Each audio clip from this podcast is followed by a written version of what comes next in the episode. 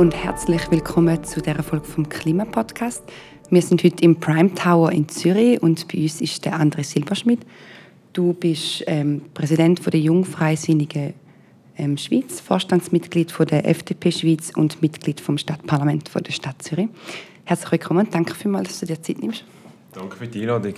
Als ich in meinem Freundeskreis erzählt habe, dass wir das Gespräch führen, ist eine recht große Debatte losgegangen. Also du polarisierst fest. Kannst du dir irgendwie erklären, warum dass du so polarisierst, wenn es um das Thema Klima geht? Gut, einerseits hat der Freisinn in dieser Debatte den letzten zwölf Monaten nicht immer einen einfachen Stand gehabt. Ich als Person bin, bin eher ein Ausgeglichener, aber als Jungfreisinn haben wir doch in den letzten Jahren auch sehr an Bedeutung gewonnen und sind eigentlich so ein bisschen zur, zu einer Stärke gekommen, die ähnlich ist wie die USA. Und natürlich als Präsident von so einer Organisation bist viel in den Medien und, und entsprechend gibt es halt auch viele Meinungen über einen. Also wir haben zum Beispiel ein Statement auf Twitter von dir gefunden, wo du sagst, 2030 oder 2050 netto null CO2-Ausstoß spielt eigentlich keine Rolle. Die Richtung müssen stimmen und die Politik soll um Massnahmen besorgt sein, die wirksam, liberal und nachher der Wirtschaft und dem Mensch sind. Jetzt gibt es zwei Stimmen, die halt sagen, dass das einfach nicht möglich ist und dass man einfach nicht kann die Wirtschaft und den Menschen ins Zentrum stellen kann. Gleichzeitig hast du sehr viele Befürworterinnen auf Twitter, wenn du so ein Statement rauslässt. Wie stehst du heute dazu, wenn du das jetzt heute hörst? Ja, ich finde einfach wichtig ist, dass man ein bisschen zurückschaut in die Geschichte der Menschen und der Wirtschaft. Und das System, das wir heute drin leben, das hat sich doch über Jahrhunderte eigentlich so entwickelt und, und irgendwann auch in den letzten Jahrzehnten sicher bewährt. Jetzt würden wir natürlich entgegenhalten, ja, bewährt vielleicht für uns Menschen, aber für die Umwelt weniger. Und ich sehe schon auch die äh, Herausforderungen, die ein Überkonsum von unseren Ressourcen mit sich bringt. Aber meistens hat der Überkonsum irgendeine Ursache. Und das ist nicht nur oder nicht zwingend, weil der Mensch einfach gierig ist, sondern weil wir vielleicht falsche Anreize haben im System. Aber dann wollte ich lieber die Anreize korrigieren, als System ändern, weil, weil in dieser Marktwirtschaft, in wir drin leben, das ist so eine robuste Institution, die sich über Jahrhunderte entwickelt hat. Und da bin ich einfach so ein bisschen, aus philosophischer Überlegung der Meinung, einfach das aufs Spiel setzen, ähm, kann uns mehr schaden, als, als wenn wir jetzt Anpassungen machen.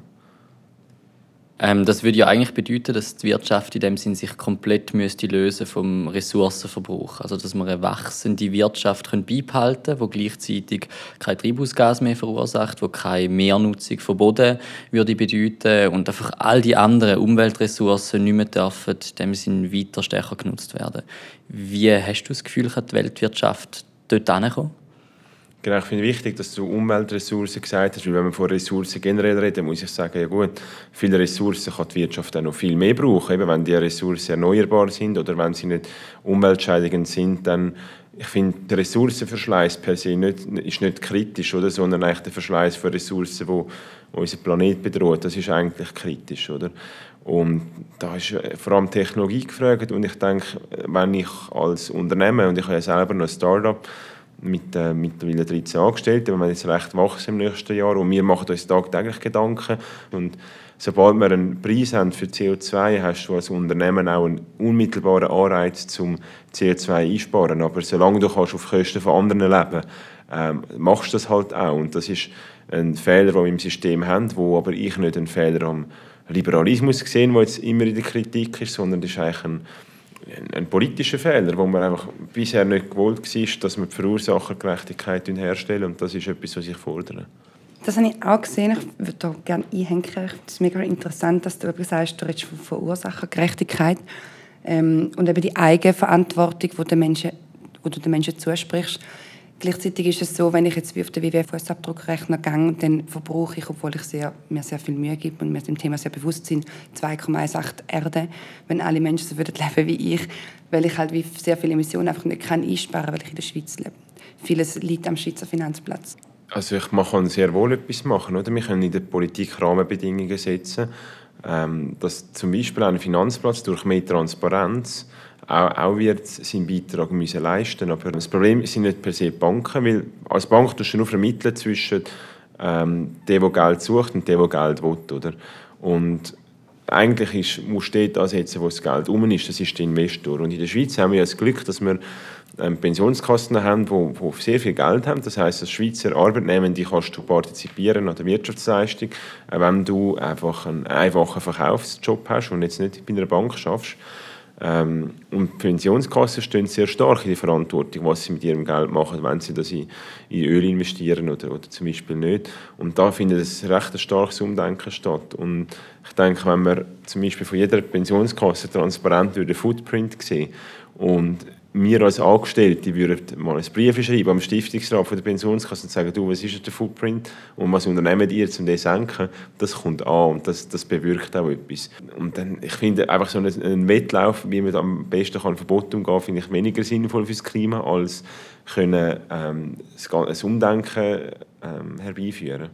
Müsste nicht auch die ganze Wirtschaftsbranche die Frage von, von Risiken einfach auch sehr viel längerfristig anschauen? Also wenn man Risiken auf 20 oder 30 Jahre hin versucht, sich zu überlegen, dann wären ja ganz viele Umweltaspekte, ganz viel soziale, weltweite Gerechtigkeit, wären ja diesen Risiken wie viel stärker drin. Und und da frage ich mich fest, wieso ist es im Moment nach wie vor lohnenswerter, zum Beispiel einen Drucker herzustellen, wo du irgendwie nach zwei Jahren weißt, die Plastikrädchen sind, sind abgenutzt und das Zeug läuft nicht mehr und nach drei Jahren gibt es keinen Tintenersatz und nach spätestens vier Jahren gibt es ein neues Betriebssystem, wo der Drucker sowieso den Treiber nicht mehr unterstützt. Also was könnte man, was müsste man machen, damit die Risiken in den Investitionen eine Nachhaltigkeit und einen Zeithorizont bekämen, wo halt wirklich sehr viel umfassender wären? Das Zentrale von einer liberalen Politik ist im Umweltschutz, dass wir jetzt endlich CO2 im Preis geben können. Und zwar nicht ein, ein politischer Preis, wo wir einfach sagen, das muss x Franken sein, sondern dass wir wirklich Grenzwert festlegen, wie viel können wir in der Schweiz pro Jahr emit, äh, also ausstoßen an CO2 und das kann man dann Jahr für Jahr reduzieren und dann kann man mit einem Zertifikatehandel kann man sich die Emissionsrechte kaufen und man kann von mir aus einen Teil von diesen Rechten kann man noch auslosen oder allen verteilen, dass es eine soziale Gerechtigkeit hat, dass es nicht einfach heisst, die, die Geld haben, können jetzt Emissionen verbrauchen und, und die, die keinen, können es nicht. Es ist für mich klar, dass es dann ein, ein System braucht, aber wichtig ist, dass es der Markt den Preis festlegt. Weil Politik ist immer falsch. Entweder tun wir zu tief oder zu hoch ansetzen, Preis. Und darum braucht es einen Marktmechanismus. Aber das heißt eigentlich, dass wir seit den 90er Jahren, wo sie eigentlich äh, der ganze Treibhauseffekt unbestritten ist, ein Marktversagen haben, weil die Sachen nicht berücksichtigt worden sind. Also die weltweite Weltwirtschaft lebt seit 20, 30 Jahren unterdessen in einem Marktversagen. Ja, ein, Markt ist eigentlich nur ein Instrument, um einen Preis herauszufinden. Und der Markt ist eigentlich die Lösung, um das Umweltproblem zu lösen, weil man eben kann über den Markt einen Preis für das CO2 bekommen, der richtig ist. Und wenn wir jetzt würde sagen, wir machen einen Plan, äh, wie, wir, wie wir den CO2-Preis können, können feststellen können, dann wird jeder Wissenschaftler wird auf eine andere Antwort kommen und jeder Politiker auch nochmal. Und nachher hast du Lobbyisten, die sagen, ja, aber bei uns soll der CO2-Preis tiefer sein, weil wir sind ja wichtig fürs Land und so. Und darum ist es wichtig, es ist eigentlich ein Staatsversagen, das wir haben in den letzten 30 Jahren, was den Umweltschutz angeht, weil, oder das Politikversagen. Ähm, der Staat ist ja nur ausführend, aber die Politik hat es nicht geschafft, ähm, Gesetze zu machen, die CO2 im Preis gibt. Und dann, erst dann kommt die Marktwirtschaft oder die Planwirtschaft. Dann kann man sagen, wir machen planwirtschaftlich eine, Umsetzung von einem CO2-Gesetz oder marktwirtschaftlich. Und da bin ich der Meinung, der richtige, faire Preis von CO2 findest du nur über Angebot und Nachfrage heraus. Was glaubst du, hat dazu geführt, dass Politik so versagt hat in den letzten 30 Jahren? Also was ist passiert, dass, dass man das nicht erkennt? Ich denke, einerseits hast du in der Politik Anreiz, um Probleme, die unmittelbar sind, schneller zu lösen, weil, die das, ähm, weil das von den Wählern erwartet wird. Und Probleme, die weiter hinten sind, willst du eher weniger lösen. Und beim Klima ist es wahrscheinlich ähnlich, oder? Weil man hat wie, ich denke, viele und in allen Parteien haben gewusst, es kann so nicht weitergehen, oder? Und jetzt sicher auch dank, dank den, den Demonstrationen äh, ist ein unmittelbarer Effekt sicher mal aufs Wahlresultat gekommen und darum hat sich jede Partei das mal überlegt. Ich finde, wenn ich das so zuhöre, ist es mega spannend und mega interessant. Gleichzeitig kommt bei mir wie die Frage auf, die Möglichkeit, dass wir den Wohlstand in der Schweiz behalten oder wie du sagst, dass du dich dafür einsetzt, dass wir als Schweiz Weltmeister in Innovation und Wohlstand bleiben. Ist das möglich und gleichzeitig die äh, Klimakrise als globales Problem zu betrachten? Also geht das zusammen? Es ist äh, sehr schwierig, die Frage zu beantworten.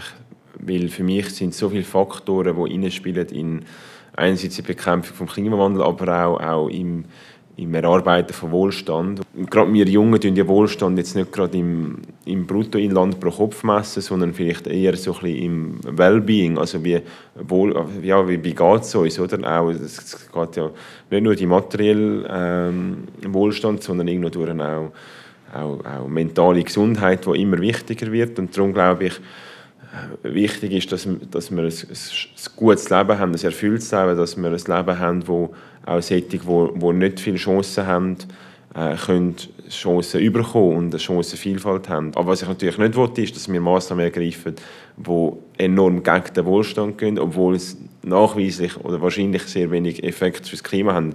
Weil dann reden wir von einer Ideologie, Politik und nicht mehr von einer klimagetriebenen Politik gibt Studien, die sagen, dass wir eigentlich nur etwa acht Stunden auf unserem Lohnniveau, etwa acht Stunden in der Woche müssten arbeiten, um unseren materiellen Wohlstand zu erhalten. Und dass man eigentlich die restliche Zeit könnte in dem Sinne nicht bezahlte Arbeit leisten, wie Care-Arbeit, ähm, wie für Freundinnen da sein, wie das Erleben von der Natur und wie auch eine gewisse Form von stärkerer Selbstversorgung, also ein Gärtchen oder so die haben. Und dass das dann eigentlich wieder Schritt wäre, um eben, die, du hast es angesprochen, das Wellbeing eigentlich weiter zu steigern, indem dass man den materiellen Wohlstand auf dem Niveau lädt und dafür mehr Zeit hat für das ganze Zwischenmenschliche. Wie stehst du zu dem?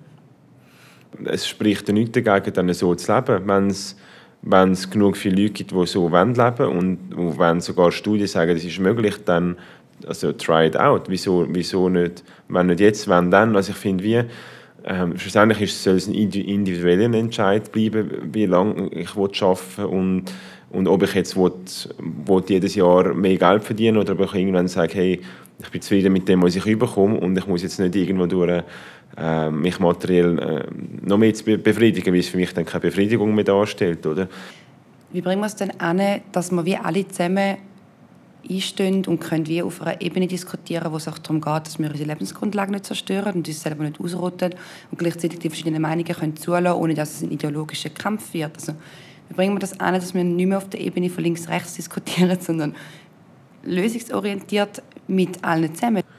Also ich denke, wir sind nicht auf einem schlechten Weg, was das angeht. Wir haben ähm, ein CO2-Gesetz im, im Dezember im Nationalrat, das zwar das Pariser Abkommen erfüllt hat, aber ein paar nicht zu weit gegangen ist, ein paar nicht zu wenig weit und darum ist es dann bodigt worden. Dann hat es die Demonstrationen gegeben, die ja nicht nur wegen dem CO2-Gesetz in der Schweiz sind, sondern die ja ein globales Phänomen aufgerufen haben.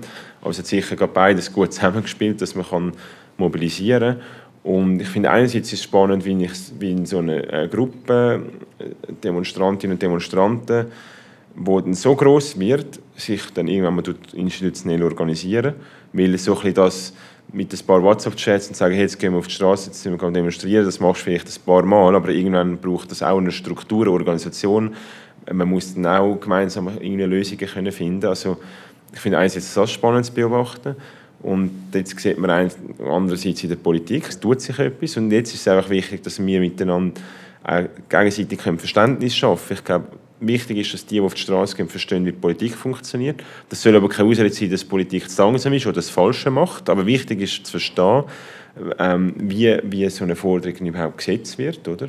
und was man da dabei noch alles muss in Betracht ziehen muss. Und andererseits ist wichtig, dass wir Politikerinnen und Politiker verstehen, ähm, was so antreibt und was unser Ziel ist oder eben auch nicht das Ziel ist und dass ihr vielleicht auch nicht hinter allem könnt stehen was dann auf diesen Plakat steht, wo zu diesen Demonstrationen mitgetragen wird, weil es ja irgendwo durch einen bunten Haufen Leute ist und da könnt ihr auch nicht für alles in die Verantwortung genommen werden. Oder? Und ich glaube, das ist dann wichtig, dass man das gegenseitige Verständnis noch kann, kann stärken kann. Was da unterdessen ein sehr breites Anliegen ist, ist wirklich eine gesamtgesellschaftliche Diskussion darüber, welche Werte uns wichtig sind. Und genau die Diskussion darüber, ob materieller Wohlstand wichtiger ist als ein Erhalten von einer Lebensgrundlage zum Beispiel, dass das eine Diskussion ist, wo glaube ich, in den wenigsten Staaten bis jetzt gesamtgesellschaftlich kann, kann diskutiert werden. Hast du als Jungfreisinniger da überhaupt das Interesse an solchen Diskussionen in der gesamten breiten Bevölkerung? Also einerseits die Grundsatzdebatte materieller Wohlstand versus quasi die Lebensgrundlage erhalten, die kannst du eigentlich erst führen, wenn du materiellen Wohlstand hast. Ja, der, der Mensch will irgendwo auch, auch ein zufriedenes Leben haben, für das braucht es vielleicht ein bisschen Wohlstand. Ähm, das Ziel muss sein, beides zusammen können haben und nicht das eine gegen das andere ausspielen. Und wie wir können die Diskussion voranbringen, oder ich persönlich als Jungfreisinnig, ich meine, wir seit acht Jahren fast jeden Tag ein Podium oder ein Interview oder ich, ich mache nichts anderes, als mich eigentlich mit Andersdenken auseinanderzusetzen. Und ich glaube, als Politiker ist das auch Grundlage, um können gute, gute ähm, Vorstöße machen, dass wir mit anderen zusammenreden. Wir haben zum Glück keine Partei, die eine Mehrheit hat und wir haben zum Glück ähm, auch keine Parteien, die das Gefühl haben, man muss jetzt einfach Mehrheiten bilden und mit Blöcken irgendwie regieren, sondern wir haben immer ein System von Minderheiten. Ich denke, Politiker sind da eher diskussionsbereiter. Ich glaube, wichtig ist, dass man die Leute auf die Reise mitnehmen kann. Wie, wie du erwähnt hast, sind halt viel eher nur in ihren Blasen unterwegs und fühlen sich auch abgehängt von der Gesellschaft. Nicht, nicht zwingend wegen Klimademonstrationen. Das ist auch bei der Massenwanderungsinitiative haben wir die Diskussion auch schon gehabt von den Leuten, die sich abgehängt fühlen. Und da braucht es halt auch gute Formate, wie man die kann an Bord holen kann. Und da habe ich jetzt auf die Schnelle auch nicht die beste Antwort. Also in der SRF Arena hast du gesagt, dass dir auch der Dialog wichtig ist. Und jetzt auch hast du wieder gesagt, dass der Dialog mit Andersdenkenden extrem wichtig ist. Und andererseits hast du zum Beispiel die Klimacharta nicht ausgefüllt, wo die Grundlage sein sollte, genau für den Dialog, den wir anstreben, dass wir eben nicht nur Linke und Grüne haben, die ihre Lösungen präsentieren, sondern dass man wirklich auch kann, sich mit dem Thema differenziert auseinandersetzen und quasi parteiunabhängig kann schauen, was schlagen verschiedene Menschen für Massnahmen vor. Aus welchem Grund hast du sie nicht ausgefüllt? Es gibt verschiedene Weg, wie man kann seine Positionen kundgeben als Politiker. Oder? Und Smartvote ist so ein das Gängigste und dann gibt es verschiedene Umfragen, wo man sonst eingeladen wird zum Ausfüllen, kann äh, nicht alle ausgefüllt und wie die Klimacharta im Spezifischen habe ich lange überlegt, habe auch viele Gespräche geführt, habe einfach gefunden, eine Umfrage muss irgendwo durch einen neutralen Absender haben, dass es für mich ähm, gewinnbringend ist. Und hinter, dem, hinter der Klimachart da stehen ja eigentlich handfeste Forderungen und du musst dann dazu Stellung nehmen.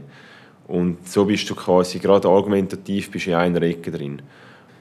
Ja, ich wäre jetzt auch nicht schlimm, wenn ich die ausgefüllt hätte, aber ich habe wie gefunden, der Mehrwert ist jetzt beschränkt irgendwie und wahrscheinlich auch die tausend Leute, die das ausgefüllt haben. Und meine Meinung zu klimapolitischen Themen, die, die gebe ich auch auf meiner Website, gebe ich auf vielen äh, Plattformen schon kund kann man sich auch dort äh, eigentlich gehen, gehen informieren. Ja, wir haben schon deutlich überzogen. ich glaube, schauen, dass du noch kurz etwas zum Mittag bekommst.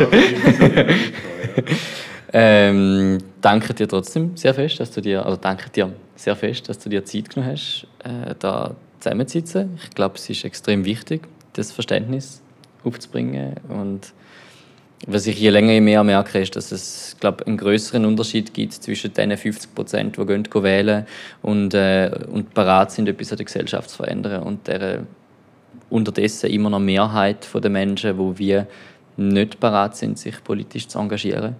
Und ich glaube, das ist im Moment die große Hoffnung auf dem Klimastreik, zum, zum dort zumindest sehr stark eine Politisierung von der gesamten Gesellschaft herbeizuführen und zu sagen, wir sind Teil, wir können mitbestimmen, wir haben das Glück, in einem Land zu leben, wo wir sehr viel mitbestimmen können.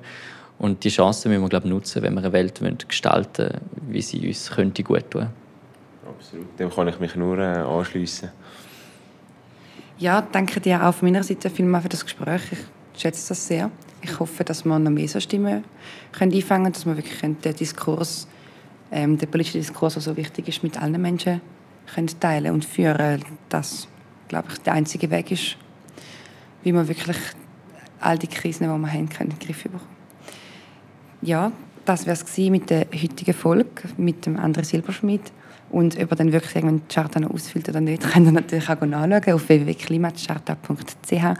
Genauso wie Antworten von anderen über 600 Kandidierenden findet ihr auf der Webseite und könnt euch informieren. Am 20. Oktober sind die Wahlen. Nehmt euch die Zeit, informiert euch und wir wünschen einen schönen Abend, Mittag, Morgen, wo auch immer ihr seid. Tschüss. Bis bald. Tschüss zusammen.